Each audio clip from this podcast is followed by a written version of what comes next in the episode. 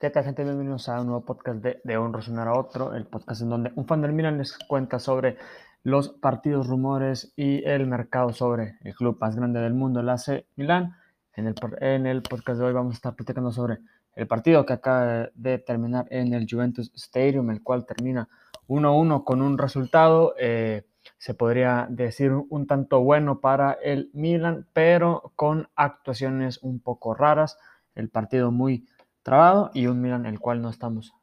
acostumbrados a ver, ya que me gustaría comenzar con la decisión de Pioli, con la decisión táctica de Pioli de comenzar con línea de tres, que bueno, esta es la primera vez que Pioli decide comenzar con una formación como esta desde que llegó al club. Eh, y mm, sinceramente eh, me recordó mucho al partido de la final de Champions del Manchester City contra Chelsea, en donde Pep, para tratar de como sorprender al Chelsea, decide también por empezar con una línea de tres, algo que nunca había hecho tampoco con el City, y el City termina cobrándolo muy caro, como ya podrán saber, City termina perdiendo dicha final, y yo, y yo, bueno, yo opino que eso es resultado de sobrepensar la formación perfecta para un partido importante, porque claramente es un tanto raro, ¿no? Que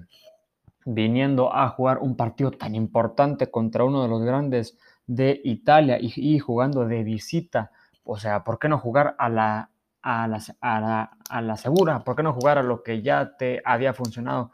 anteriormente durante ya varios años? ¿Por qué tienes que innovar de una forma tan rara? Pero bueno, esto eh, de la línea de tres se ve causado debido a la lesión de posiblemente nuestro mejor jugador de la temporada junto con Revich, que es Calabria. Debido al partido entre semana de Champions League, varios jugadores se vieron afectados por ello. Se rumoraba que antes del partido no jugaría ni Calabria ni Kiar debido a fatiga, al igual que Giroud y Slatan, que como podemos saber tiene un problema grave en el tendón pero definitivamente este, fue una, una decisión muy rara de comenzar, bueno, como ya podemos saber, en la portería Meñón, que tiene un, que tiene un partido aceptable, y de tres centrales, Fillaco Tomori, y el capitán está de vuelta, y al final sí termina por comenzar Kjaer, en el mediocampo que es Tonali, y enfrente Díaz Leao sale Makers, que bueno, como siempre tiene un malísimo partido, y Revich, que nuevamente es nuestro salvador ya como por tercera vez en esta temporada. Y pues claro, como ya mencioné anteriormente, sí considero que el partido se desarrolló de dicha forma, un partido como este, como ya les comenté, muy muy trabado. El Milan no encontró durante todo el partido los espacios para lograr un buen ataque y no sé, eh, cuando en los primeros 15 minutos del juego o algo por ahí Recuerdo que yo puse un tweet que decía de que el Milan jugando en línea de tres, que por cierto se me hace muy malo y muy mala decisión por parte de Pioli, está jugando eh, con tres características que lo eh, vaya, vaya la redundancia, que lo caracterizan, ¿no? El estilo de juego del Milan, que es que para empezar no pueden defender bien, aunque se supone que esto debería de ser caso contrario, ¿no? Porque los carrileros salen makers y eh, en este caso Teo, pues se supone que cuando defiendan se iba a convertir en una, especie de línea de 5. Se supone que deberíamos de defender mejor. Yo sentía que no estábamos defendiendo bien. La, segunda característica es que no podemos encontrar espacios cuando atacamos, que esto fue una constante durante todo el partido, incluso cuando eh, Pioli decidió volver a cambiar a su tradicional 4-2-3-1. Esto platicaremos más adelante. Y la última era que sentía a todos como muy desorientados, como que todos los jugadores se acostumbraron a su papel en la plantilla en una 4-2-3-1 y no en esta formación extraña que bueno, este, no sé si Pioli ya la estaría planeando desde hace ya mucho tiempo, pero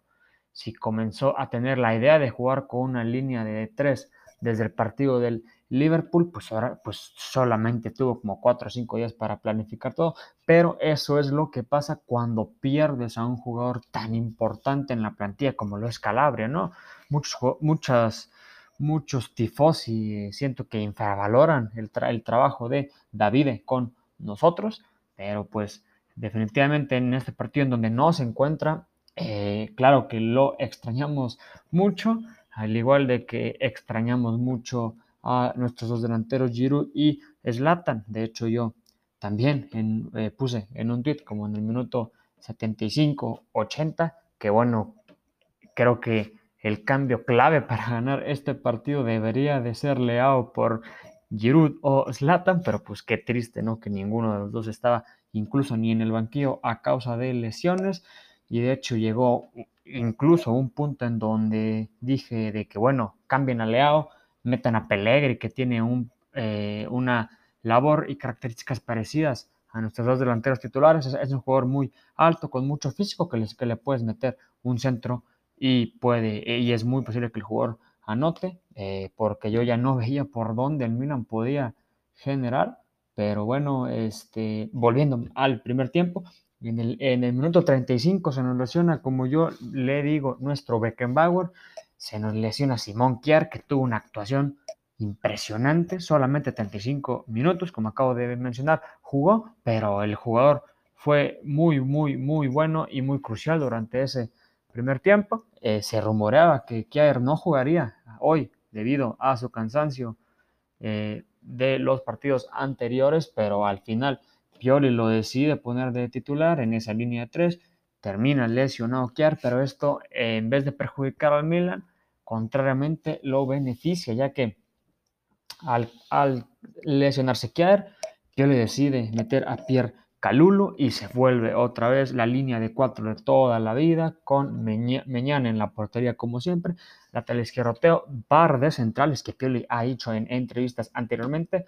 que con Romagnoli viniendo de su lesión, este, que el capitano podría volver a la titularidad y que habría muchos partidos donde haría pareja con Tomori, que fue el caso de este partido, ambos jugadores haciendo pareja muy bien, y el capitano tuvo un uno o dos errores en el encuentro, pero en general un gran partido de él, mucho mejor en la línea de 4 que en la línea de 3, y pues Tomori como siempre nunca falla, y de lateral derecho teníamos a Pierre Calulu, que se me hace muy interesante, por cierto, hay que, hay que mencionar que pensando en la línea de 3, bueno, esperarías a un carrilero por derecha que pues fuera carrilero, ¿no? Que estuviera acostumbrado a las labores de carrilero, que ya no es 80, o sea, que alguien que juega por volante por derecha, por ejemplo, no sé, es un, es un 80% atacar y 20% defender, caso contrario del, de si juegas de la posición de lateral derecho, ¿no? Que sería pues este 80% de defensa, 20% subir al ataque. Y bueno, sale Maker, yo creo que jugando como volante derecho, pues sí tiene características más ofensivas que Florenzi, ¿no? Porque jugando por volante, pues como ya mencioné, es, por así decir, 80% ataque. Y pues claro que Selemakers está mucho más acostumbrado que Florenzi, que jugó toda su carrera del lateral derecho, pero jugando como, pero teniendo esta línea de tres con carrileros, esperaría que Florenzi jugara por encima de Salemakers, ya que Florenzi tiene más cualidades para todas esas labores de ir, sube y baja por ese carril, pero Pioli decide por poner a Salemakers que tiene un partido estupendamente feo, como siempre. El belga no, no, no tiene ninguna característica buena, ni al ataque ni en defensa. Eh, sí, es que Salemakers definitivamente no va ni para la banca del Milan, pero el problema es que en la banca tenemos a, a Castillejo, que está peor que Salemakers, entonces, pues definitivamente sí nos falta nuestra contratación, la cual no nos dio la directiva del Milan en este último verano. Al último, cuando cambian a la línea de 4, Salemakers juega un poco por el volante derecho y Calulu, como ya, como ya mencioné, Calulu entra para el lateral derecho, que pues pensaríamos que bueno, pues Salemakers le gana raramente la titularidad a Florenzi en ese lado derecho y por supuesto Calabria es el titular lateral derecho. Por ende pensamos de que bueno, Florenzi tiene que ser la banca de Calabria, ¿no? Cuando trajeron a Florenzi, eso fue lo que pensamos, que bueno, es más fondo de plantilla y va a jugar como sustituto de Calabria. Pues sorpresa, no, no, no es de esa forma. El, sustituto de David es, al parecer, el jugador de 21 años, Pierre Calulu. Y luego el sustituto ya de Calulu, me imagino que sería Florenzi. Aunque bueno, sale Maker, sale. en el segundo tiempo, en el minuto 63 por Makers y le da un cambio total al partido Florenzi impresionante. Eh, recuerdo mucho que hizo pases, este, pases rápidos pero cortitos como para mantener el ritmo del Milan, porque muchas veces lo que pasa con Makers es que le pasan el balón y él para la jugada, se pone a pensar un poco si hace la individual, si trata de pasarla por aquí, por acá, o si corre, y ahí pierdes todo el tiempo. Florenzi, caso contrario, era no, era en cuanto le des el balón, de primer toque te la devolvía, te abre huecos y más versátil el Milan en general. Pero también Calulu jugó impresionante, tuvo un, un error solamente que creo que le mandan un pase, un balón largo que no le calcula bien el control y se le va el balón en una oportunidad que parecía buena para el equipo Rossoneri, pero Calulu impresionante por ese carril derecho, incluso tiene un uno contra uno contra Chesney, que Chesney no sé cómo le hizo, pero milagrosamente ataca el tiro de Calulu, que cabe recalcar que no fue una definición 10 de 10, por supuesto, el jugador no es su mayor fuerza, ya que siendo un defensor no debería de serlo, claro, pero Chesney hace una gran atajada y el Milan se pierde de la oportunidad del gol de El Gane pero Calulu fue muy importante en el partido, a mi opinión. Y eh, un cambio muy medio raro, sale Frank que entre Ismael Benacer, que, que lastimosamente Benacer cada vez me decepciona más esta temporada, porque la temporada pasada siento que fue un jugadorazo el tiempo que pudo jugar, pero en esta temporada definitivamente no se halla Ismael. E incluso, y sí que sí no tuvo un gran partido nuevamente, eh, siento que, que sí, sí debió de haberse quedado y Tonali tiene un partidazo, en muchos lados lo, dan como el jugador del partido, etcétera, etcétera, pero Sandro Tonali, impresionante nuevamente con los Rossoneri, pero como ya mencioné al principio del podcast, una variante, no, no, no, este, una constante, mejor dicho, durante todo el partido fue que el Milan no encontró espacios. Cuando jugaba con la línea de tres defendía mucho las bandas porque la lluvia porque la Juve ataca mucho por las bandas, pero cuando atacaba el Milan sentía que era mucho por el centro y todos los jugadores de la Juve también se concentraban en el centro del campo y el Milan no, realmente no, nunca pudo encontrar variantes al ataque, incluso cuando cambiamos a la 4-2-3-1, no pudo, el Milan se veía desesperado desde el inicio del segundo tiempo y también continuó siendo desesperado al final del segundo tiempo, pero milagrosamente cae un gol de tiro de esquina, el cual eh, Tonali cobra el tiro de, esquina, Revich eh, se quita la marca de Rabiot y Revich impresionantemente como si, ya, como si ya no fuera suficiente su gran capacidad de definición, de encontrar huecos, de gambeta de pases,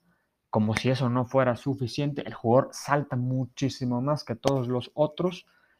y pone un cabezazo impresionante, imposible para Chesney. Y llega el empate del Milan en el minuto 76 y luego parecía que el Milan lo remontaba, tuvo varias chances clave. Era cuando yo decía de que, bueno, saquen a Leao, metan a Pellegrini, buscamos el Ave María, tratamos de realizar alguna variante y bueno, Pioli, como en el 87, decide hacer el grandioso cambio de, que entre Maldini por Brain Díaz, que Brain Díaz muchos también lo daban como por eh, el jugador del partido y que tuvo muy buen encuentro.